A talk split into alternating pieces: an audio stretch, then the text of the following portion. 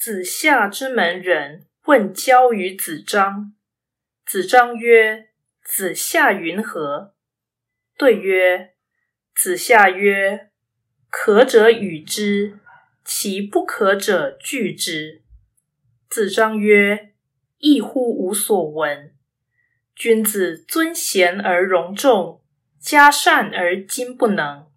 我之大贤于，于人何所不容？我之不贤于，人将惧我，如之何其惧人也？”子夏的门人问子张与人交往之道，子张说：“子夏怎么说？”子夏的门人说：“子夏说，好的人就与他交往，不好的人就拒绝往来。”子张说：“这跟我所听到的不同。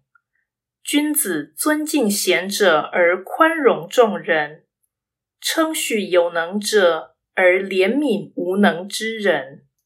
我若是大贤者，那么谁都能加以宽容；我若是不贤者，别人必然拒绝我。我怎有条件拒绝别人呢？道义阐释：此章论交往之道。其旨是：君子尊贤而容众，嘉善而今不能。这是崇高的人道。关于人际交往，以人待人，当然优于以己度人。但前者需要高才，并非人人可为。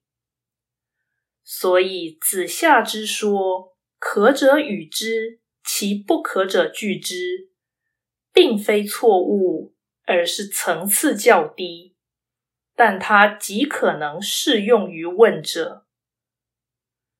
本文显示孔门弟子暗中较劲，甚是无聊。